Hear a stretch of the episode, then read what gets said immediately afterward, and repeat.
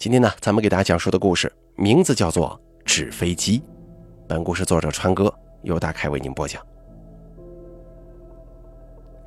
在我小的时候啊，特别喜欢玩纸飞机，同龄的男孩子也大都如此。为了让自己的纸飞机飞得更远，我们一边苦练各种技巧，比如发射之前哈一口气、折纸飞机的独门手法之类的。但大家公认的一点。是一定要有一张好纸，也不知道是不是玄学的原因，钞票折成的纸飞机效果最好，面额越大飞得越远，而且还必须是刚刚取出来的新钞才行。不懂事的孩子们都说，是因为没沾过人气的缘故。我常常为此感到可笑。要这么说，岂不是冥币的效果最好吗？一点人气都沾不上呢。但是我没想到，三十年后，我真的用冥币折了一次纸飞机。第一集，我走在崎岖的山路上，靠着手机发出的光亮照着路面，时不时的拨开眼前挡路的杂草与灌木。深夜的小芒山自然是没什么人的，只有偶尔几只不知什么鸟的鸣叫。哀嚎一般从远处飘过，老张深一脚浅一脚地走着，等转过一处山壁，扶着腰站直身子，指着不远处的几缕灯火说：“看呐，就是那儿了。”透过浓重的夜色，隐约可以看到几处庞大的黑影，静静地横卧在山巅，几点飘忽不定的昏色。几点飘忽不定的昏黄色灯光，仿佛巨兽的眼瞳，正直勾勾地盯着我。走得近了，才看清，那是几间破旧的瓦房，褪色的红漆在高挂的纸灯笼之下斑驳陆离，从造型看起来，似乎是废弃的庙宇。我心里直发毛，咽了咽口水，问老张：“你就是在这里搞到了翻身的本钱吗？”到底怎么回事？我都跟你过来了，你就实话实说吧。老张沉默片刻，从钱包里抽出几张票子，递给了我。哎呀，我也说不清楚，你自己去看看吧。记住了，进去以后不要多嘴，绕过神像，从后门出去，到时候就明白了。我不明所以的接过钱，略微一犹豫，就推开了破庙的大门。生意衰落，众叛亲离，我已经从当年的商场弄潮儿变成了现在的落魄穷光蛋，我还有什么好怕的？既然跟我同病相怜的老张能在这里咸鱼翻身，起码说明这招能管得上用的。可让人出乎意料的是，这个破庙里颇为亮堂，几排白烛在香案上并列燃烧，映出了我摇摆不定的影子。除了摆设陈旧了一些之外，这里居然没什么灰尘，似乎经常有人打扫的样子。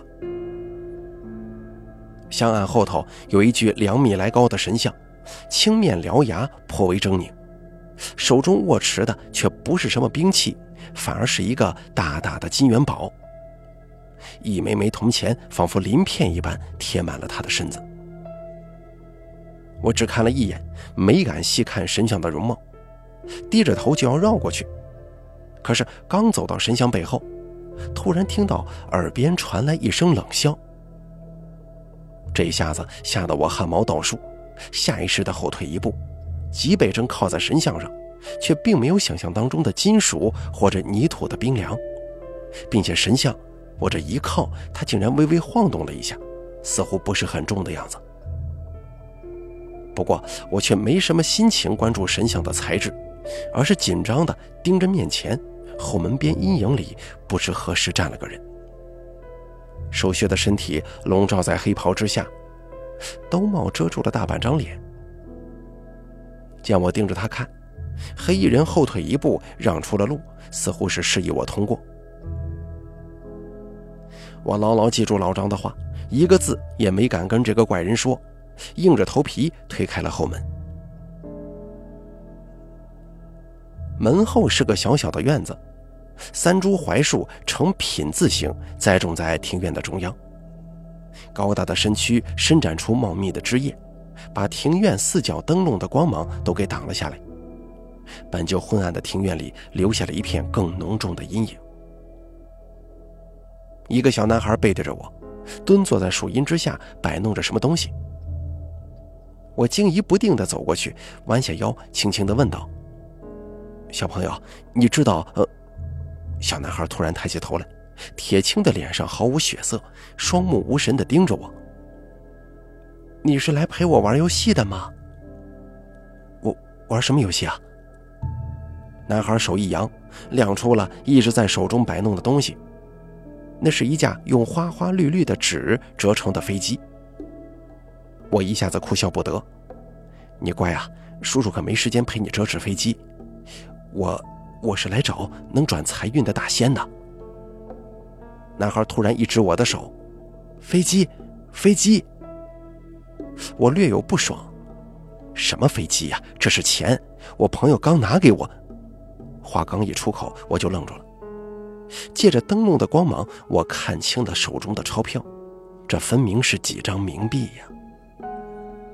再看男孩手中的纸飞机，我突然意识到，这种花花绿绿的纸，不就是冥币吗？第二集，联想到老张的奇怪举动，我咽了咽口水。即使我在愚钝。此时也差不多明白过来了。所谓的大仙恐怕就是这个孩子，而转运的办法就是用冥币跟他玩一次纸飞机。我抹了一把冷汗，心一横，说道：“怎么个玩法？你说吧。”男孩站起身子，伸出满是细小伤口的手指，一次在我的心肝脾肺肾上一一点过。声音不像是一般孩子那样稚嫩，反而有些沙哑。你选一个吧。我不明其意，随后摸了摸肾的部位，还没等说什么，男孩已经夺走我手中的几张冥币，略微一打量，又递还给我一张。折吧。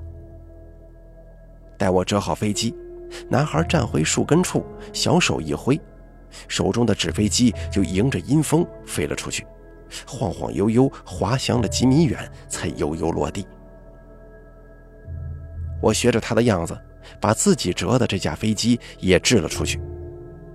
本以为自己作为成年人力气会更大一些，但是多年不折纸飞机了，手艺渐差，冥币在手中攥了太久，有些被汗水沾湿，影响了发挥。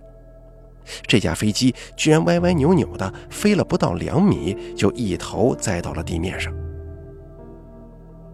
小男孩嘿嘿一笑，意味深长的看了我一眼，手指再次在我身上点过，可是这一次啊，却掠过了肾脏。你再选。随着他的手指点过，凉意从胸前晕染开来，直刺我的脑海。我感觉到有些不妙，但也只能硬着头皮，在心脏处攥紧了拳头。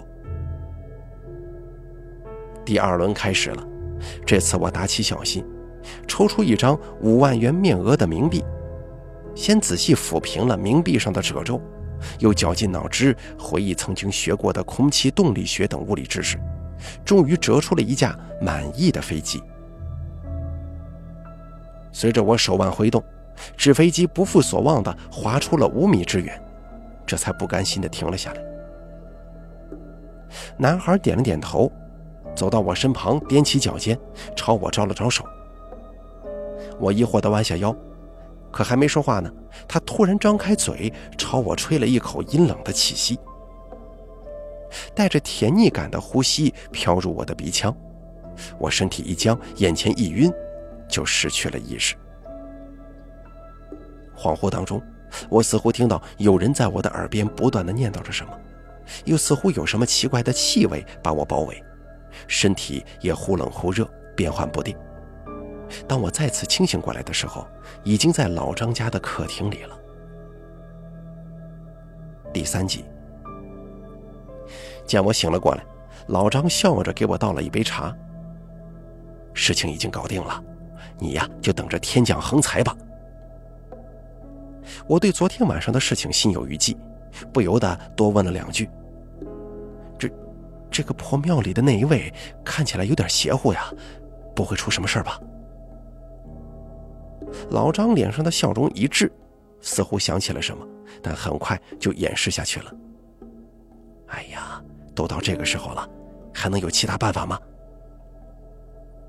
我叹了口气，默认了他的说法，转身离开了老张家。此时的我，一方面对昨天晚上的诡异本能的感到担忧，另一方面也对即将到来的横财既好奇又期待。没过几天，我那已经半年没开张的五金厂突然接到了一笔订单，客户财大气粗，一口气就下了两百万的订单，还留下了五万元当定金。甚至对我的报价都没有哪怕一点点的讨价还价，顺利的就像是一个散财童子，真是天降横财呀！送走客户的第一秒，我就想起了老张说过的话。我忙不迭的打了好几通电话，找合作多年的供货商订购了原料，又联系了那些因为无活可干被我放假回家的工人们回来开工。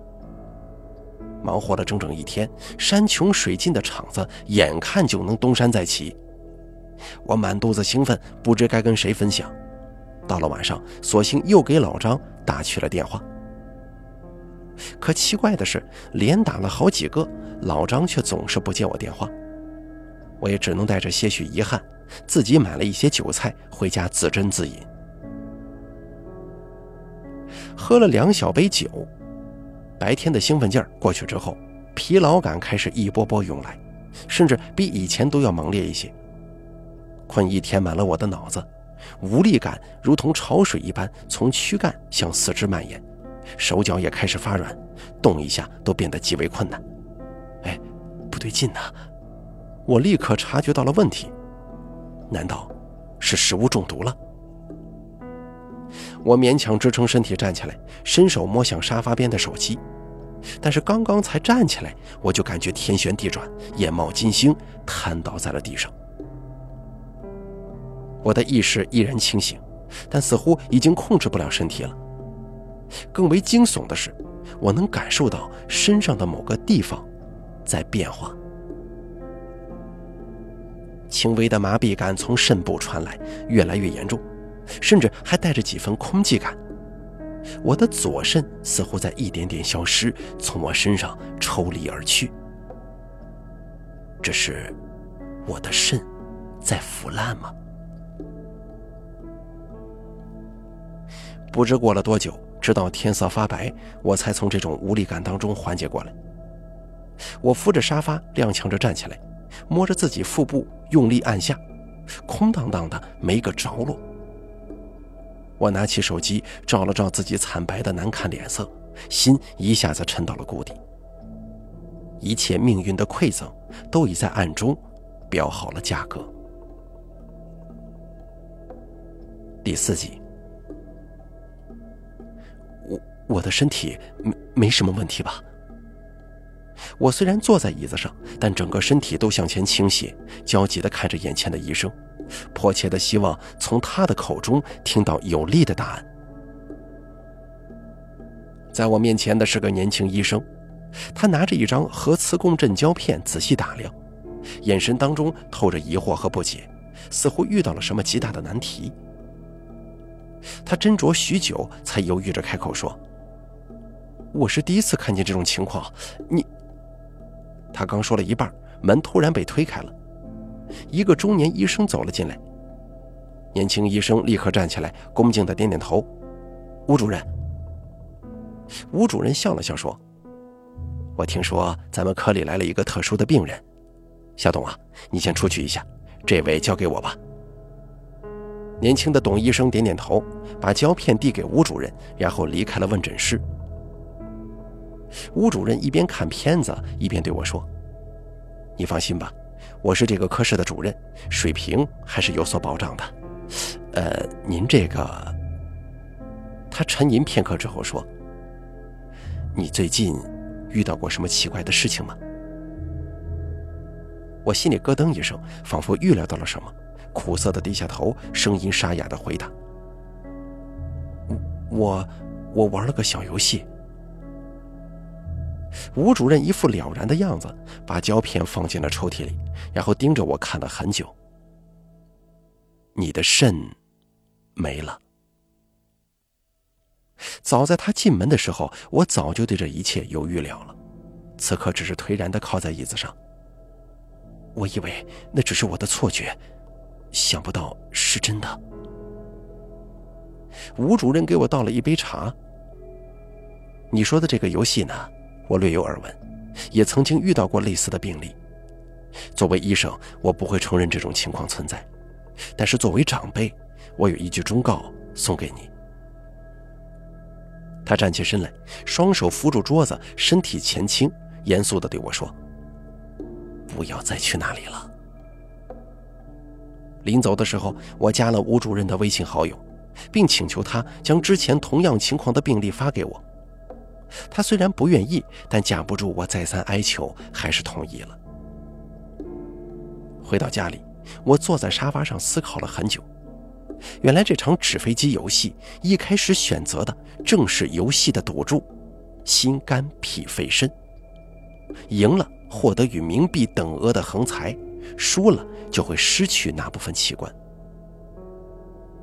这次是我运气好，歪打正着选了肾脏。如果第二局，也就是心脏那一次我输了的话，现在我会不会已经……我现在已经满头大汗，不敢再想下去了。终于，我下定决心，拿起手机打给老张，要问个明白。电话很快就接通了，但接听的却是他的妻子。嫂子，我张哥呢？我找他有点事儿。他失踪了。你说什么？老张妻子的话仿佛一盆冰水，把我浇了个透心凉。我一边安慰他，一边旁敲侧击。这才知道，老张昨天离家之后就没再回来。今天早上才发现，在书桌里留下了一封遗书，除了简单交代后事之外，并没有别的言语。老张妻子报警之后，警察分析了，遗书的确是老张手写，并非伪造，同时也没有在监控当中找到老张的任何踪迹。按照他遗书的内容，此刻恐怕已经凶多吉少了。挂了电话，我吸了一根烟，半晌没动弹。手机忽然震动，我收到了一条微信消息，来自吴主任，是他承诺要发给我的资料。我在上面看到了一个熟悉的名字，就是上一位失去器官的病人，正是老张。第五集。没错，老张也曾经玩过这个游戏，并且输掉了自己的器官，这跟他昨天的自杀有关系吗？这是偶然还是巧合？还是说对玩过游戏的人来说这是一种必然呢？回想起几天前的那个晚上，那个诡异的孩子、阴暗的破庙、冥币折成的纸飞机在月色之下滑翔，我仿佛看到了自己的肾脏是怎么一点点枯萎腐烂、化为尘土的。之前老张的表现里明明有个暗示，想必他也是在绝望之时才选择了结束自己的生命。我暗下决心，这种与魔鬼的交易绝对不可再去做第二次。只是少了一颗肾，影响还在可接受的范围之内。但是，如果少了别的呢？从今天开始，我会把那座破庙的一切都给忘掉的。刻意淡忘了这件事情之后，日子似乎也没有什么变化，除了日益下降的精力跟左腹部的空寂感在时刻提醒我，那一切并不只是噩梦而已。一周之后是约定好的交货时间，我跟几位老工人一起站在厂房门口等待客户验收。可是直到日落时分，那位曾经豪爽的客户却不见踪影。我心中已经有了不妙的预感。我强撑着笑，编了一个借口，把几位工人先打发走，返回办公室，尝试联系那位客户。可是结果却让我如坠冰窟了。对方的号码已停机。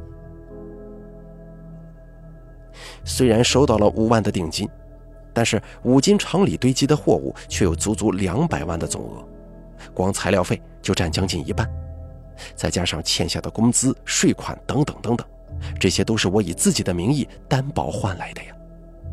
如果如果货款拿不到的话，我不敢想下去了，眼前一阵发黑。抱着最后的希望，我挣扎了几天，但是那名客户真的消失在了人间。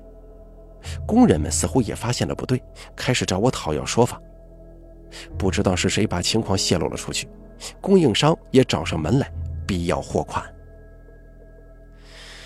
哎呀，我这一下子成了欠超过百万的富翁，陷入了走投无路的境地。相比较来说，我之前的一无所有反而是天堂一般的待遇了。我懊恼之前的自己，由于久未开张，被大订单冲昏了头脑。居然没有签订详细的合同，也没有做细致的调研，才导致如今的绝路。冥思苦想之后，我做出了一个艰难的决定：再去玩一次纸飞机。我知道这或许只是饮鸩止渴，但我需要这救命的一口呀。第六集，沿着那条被铭刻在记忆当中的山路，我回到了那座破庙的前面。不过上次来的时候还有老张带路，现在只剩我一个孤魂野鬼了。破旧的木门，斑驳的红漆，昏暗的灯笼，这里一切都仿佛昨日。我深吸一口气，推门而入，直奔神像之后。那位黑袍人依然躲藏在阴影里，不动声色地把兜帽下模糊不清的面容转向了我。阴影之下唯一能看清的嘴角微微翘起。冲我做了一个请的手势。我有心想问问他关于老张的事儿但最后还是没敢说出口，低着头走出了后门。那三株槐树仍旧枝繁叶茂，男孩瘦小的身影蹲在树下，认真地折着纸飞机。听到我开门的动静，他敏锐地抬起头，盯着我一步步靠近。不知道是不是错觉。我似乎从他的眼里看到了一丝兴趣，我被他看得心里发毛，干咳一声，说道：“我，我是来折纸飞机的。”男孩点点头，自顾自地投掷出了自己的飞机，飞出三米多远，然后走到我面前，歪着头看我。我明白他的意思，从兜里取出准备好的冥币，金额正好是一百万。我也不贪心。只想通过这招险棋把窟窿给堵上。我折好纸飞机，用手指点了一下自己的右身，对男孩示意了一下，正要投掷纸飞机呢，眼前却突然多了一个黑影。男孩不知何时站在了我的面前，挡住了我投掷纸飞机的路线，并对我摇了摇头。我愣了一下，有些疑惑地问道：“怎么？”有什么问题吗？男孩的手指抚上我的身躯，绕着各大器官转了一圈，最后停留在了心脏的部位。我的冷汗立刻从额头上冒出来了，攥紧拳头盯着他，手指关节都因为用力而变得发白。我明白他的意思，如此大的面额，一颗肾不够，至少要用一颗心脏来堵。牙龈似乎被咬破了，一股铁锈味在口腔中蔓延。我几次想要摔门而出，但最终只能颓然一叹，点了点头。试问一下，此时此刻的我还有别的选择吗？我深吸一口气，觉得手中的纸飞机重若千钧，犹豫几次都没敢投掷出去。直到男孩眼神当中露出明显的不耐烦。我才硬着头皮猛一挥手，可是纸飞机刚一脱手，我就暗叫不妙。由于太过紧张跟犹豫的时间太长，这架由百万面额冥币折成的纸飞机已经被手心的汗水浸湿，此刻变得又重又软，几乎不可能飞远。果不其然，它在刚刚升空，仿佛就灌了铅一般，后继无力，头重脚轻的栽到了地上。飞出的距离才刚刚一米呢。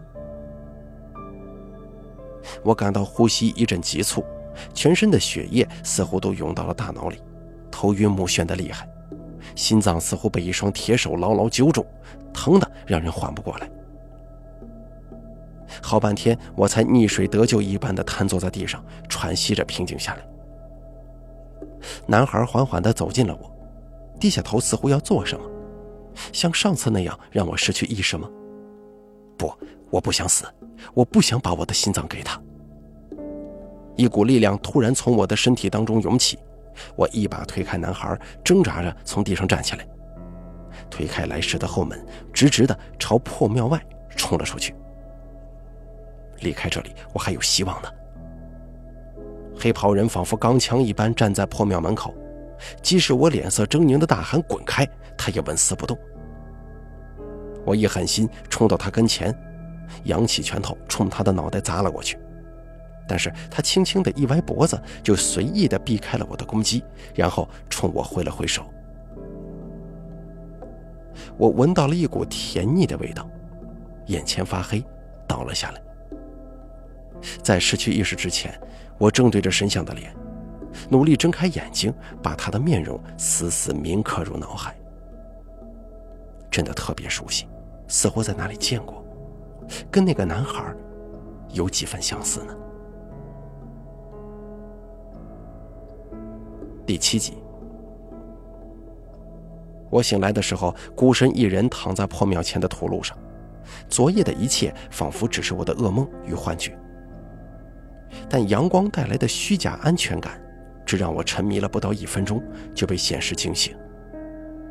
手放在左胸，半天也没有能等到一次熟悉的跳动。我什么时候会死？一天后、一小时后，还是一分钟后？但是我依然不想放弃求生的可能。我下了山，直奔医院去找吴主任。见到我的那一刻，吴主任似乎明白了什么。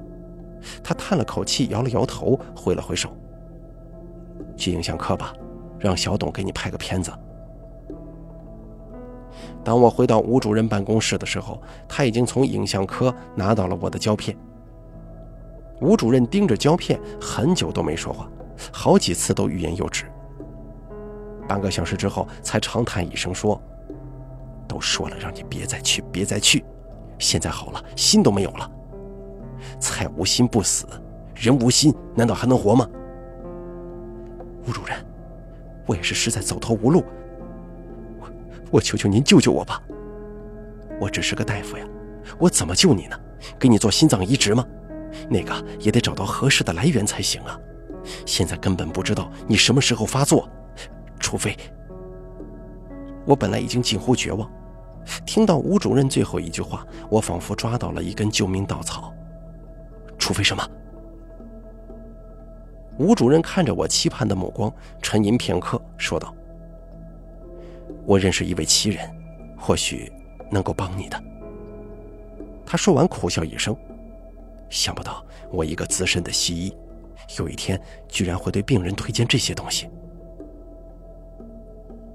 离开医院的时候，我又遇上了上次那位年轻的董医生，他正在走廊里来回踱步，似乎在等我。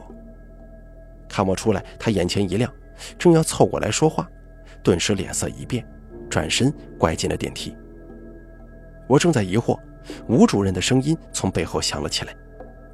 对了，提醒你一件事儿，你见那位的时候啊，最好是晚上再去吧。哦，好，我点头称是。第八集，据吴主任所说。那位奇人姓徐，早些年绰号叫徐老鬼，现在多被人尊称徐半仙儿。他的住所离那间破庙不远，因此前半程几乎是一样的道路。走在这条熟悉的路上，我一直心神不宁，直到拐进另一条小路，才稍微缓过来一些。在这儿，咱们还是叫他徐半仙儿吧。徐半仙儿住在一处普通的农家小院。如果不是门前一座与人等高的观音像，几乎没有任何辨识度。我敲了敲门，半天后才有个佝偻的老人把我引了进去。“徐大师，我是吴主任介绍过来的，我求您救救我。”刚进门，我迫不及待地跪在了地上。面对可能是唯一的生路，我已经顾不上考虑那么多了。徐半仙伸出一只手，把我从地上扶起来。我注意到他的手上并没有多少皱纹，看起来保养得很好。是老吴让你来的？难道又是那座庙吗？他伸出手在我身上摸索了一通，喃喃自语地说：“肝没事儿，胆还在。你的肾没了，还剩一个，这个不要紧。”接下来，他表情突然凝重。心呢？心也丢了。我立刻激动起来，果然是半仙儿。没错，我我一时不慎输了那纸飞机的游戏，我求您指点一下。徐半仙叹了口气：“我尽力而为吧。”他拿出一块罗盘与几枚铜钱，点上三炷檀香，掐算许久，然后长松一口气：“还来得及呀。”你从现在开始不饮不食，直到明夜子时，然后独自一人沿小路上山，用黑布蒙上双眼，直接破门而入。在此期间，你不管听到什么都不要管，只一门心思走。等你摸到神像的时候，从供桌上随意取回一件贡品，然后反身离开。这一去九死一生啊！但若是你不去的话，那可就十死无生了。我把要点一一牢记，拜谢之后正要离开，徐半仙突然补充了一句话：“明夜生死难料，你如果有在乎的人，提前做好准备吧。”第九集，不孝子将名绝笔。写完遗书最后一句话，我长叹一口气，把信纸对折放进了抽屉里。徐半仙说的没错。我今晚很有可能会死在破庙，所以我写下了这封遗书。如果我能回来，自然会将它销毁；但是，如果我永远的留在了那儿，至少这封遗书会给别人少造成一些麻烦。当然了，我没有提及游戏那个事儿，一方面是太过匪夷所思，另一方面，如果不是我贪得无厌，也不会咎由自取。如果我死了，还是希望大家眼中的我。更真善美一些吧。我穿上衣服，准备前往破庙。由于一天一夜水米未进，行动有些迟缓，但勉强还能支撑。只是在关上家门的时候，我总感觉有什么事情被我忘记了，但又实在想不起来，索性不再考虑。又饿又渴，让我的双腿有些发软。这段熟悉的路，仿佛也比以往难走好几倍。当我隐约看见山上的破庙的时候，我几乎已经走不动了。我咬了咬牙，打算坚持走完剩下的路。可手机突然响了起来，是一个陌生的号码。难道是广告推销吗？犹豫了半秒钟，还是按下了接听键。是蒋先生吗？电话那头的声音有些熟悉。我想了想，在脑海当中把这个声音对上了号。你是董医生吗？没错，是我。董医生的语气有些焦急。我趁主任不在给你打的电话，你片子有问题。我知道，吴主任已经跟我说过了。不，不是的，我那天不小心在门外听到了你们的对话。我不知道主任为什么要骗你，但是有一点我能确认，你的器官都还在的。你的器官产生了一定的生理惰性，这是一种新型麻醉药物的副作用。我在国外的期刊论文上读到过，你真正产生问题的是大脑。你第二次做检查的时候，也是我负责操控机器，我偷偷的给你额外做了一次脑部扫描。你大脑有摄入过量的迷幻药剂，还有麻醉剂的症状，如果再加上刻意的催眠跟引导，很有可能会演变成精神疾病。而根据你的描述，我怀疑科塔尔综合症。这种疾病的患者。会觉得自己的器官在腐烂，自己如同行尸走肉啊！电话挂断了，我看着面前的破庙，脸色阴晴不定。昏暗的灯光把低矮的庙门拉出了长长的影子。门口的一切仿佛张开巨口的恶鬼，等待我自投罗网。我该相信谁呢？吴主任、徐半仙儿，还是董医生？不，我要慎重。还有没有别的线索呢？或许老张可以呀。不对，他已经死了。等等，他是怎么死的？那封遗书。我突然意识到了自己出门的时候那种潜意识里的焦虑来自何处。老张在失踪之前也留下过一封遗书。就像我出门之前写下的那封一样，这是个局。仔细分析，那个突然消失的客户也很可疑。说起来是大订单，但是他们真正付出的也不过是五万块钱定金而已。后续的消失也是计划好的吧？只是逼我入局的手段。五万块换一个人用自杀的理由合理消失，这个太值得了。但是。我跟老张有什么是值得他们垂涎的呢？我们只是普通人呢，也没什么钱。第十集，我并没有按照徐半仙儿的吩咐从正门进入，陷入深深怀疑中的我悄悄绕到了后院。尽管手脚发软，我还是靠着多年锻炼的身手翻进了墙内。这是我第一次用这种方式进入后院。环顾四周，并没有见到那个诡异的男孩。我弯着腰凑到了后门边听到破庙内传来了对话：“你怎么进来了？快回后院。”“爸爸，我犯困了。”“乖，回去啊。那个人应该快到了。对了，把药带上。”一个声音是小男孩，另一个声音是吴主任。他们是父子吗？我在脑海当中回忆两个人的相貌，如果男孩脸色再白一些，表情更人性化，果然跟吴主任有几分相似。而那个我觉得跟男孩相貌相接近的神像，这样看反而跟吴主任更像一些。里面的对话还在继续。最近行情怎么样？上次那一票卖了多少啊？还行，三十几万。这次这个更年轻一点。说不定能卖更多，难说了。从片子来看，有点脂肪肝，这肝估计不好卖呀。跟吴主任对话的这个声音也有点熟悉，但是我想不起来是谁，而内容则让我毛骨悚然。原来他们做的是人体器官倒卖生意，好一个环环相套的局呀！后门被推开了。男孩嘟着嘴走了出来，手里还把玩着一个小小的口哨状的东西，里面还摇晃着少量的白色粉末。或许是不需要演戏的原因吧，现在的男孩看起来倒还可爱一些。但是我心一横，一下子扑过去，捂住了男孩的嘴，夺过他手中的口哨。宝贝，怎么了？吴主任听到动静，往后院走来。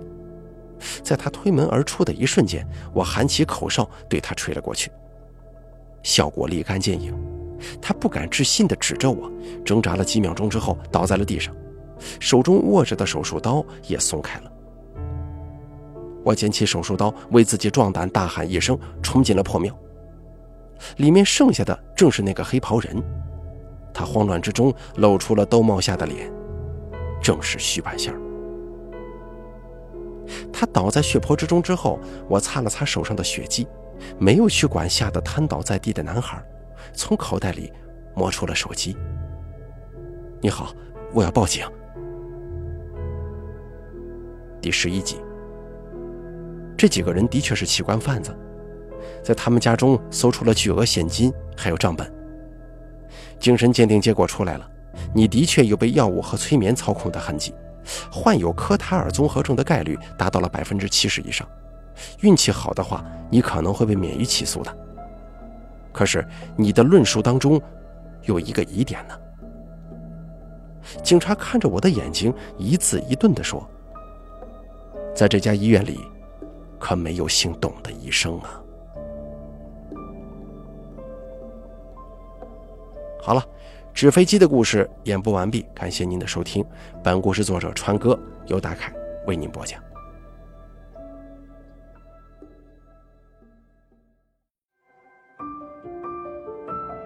本期故事演播完毕。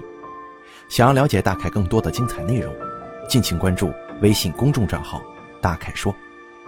感谢您的收听。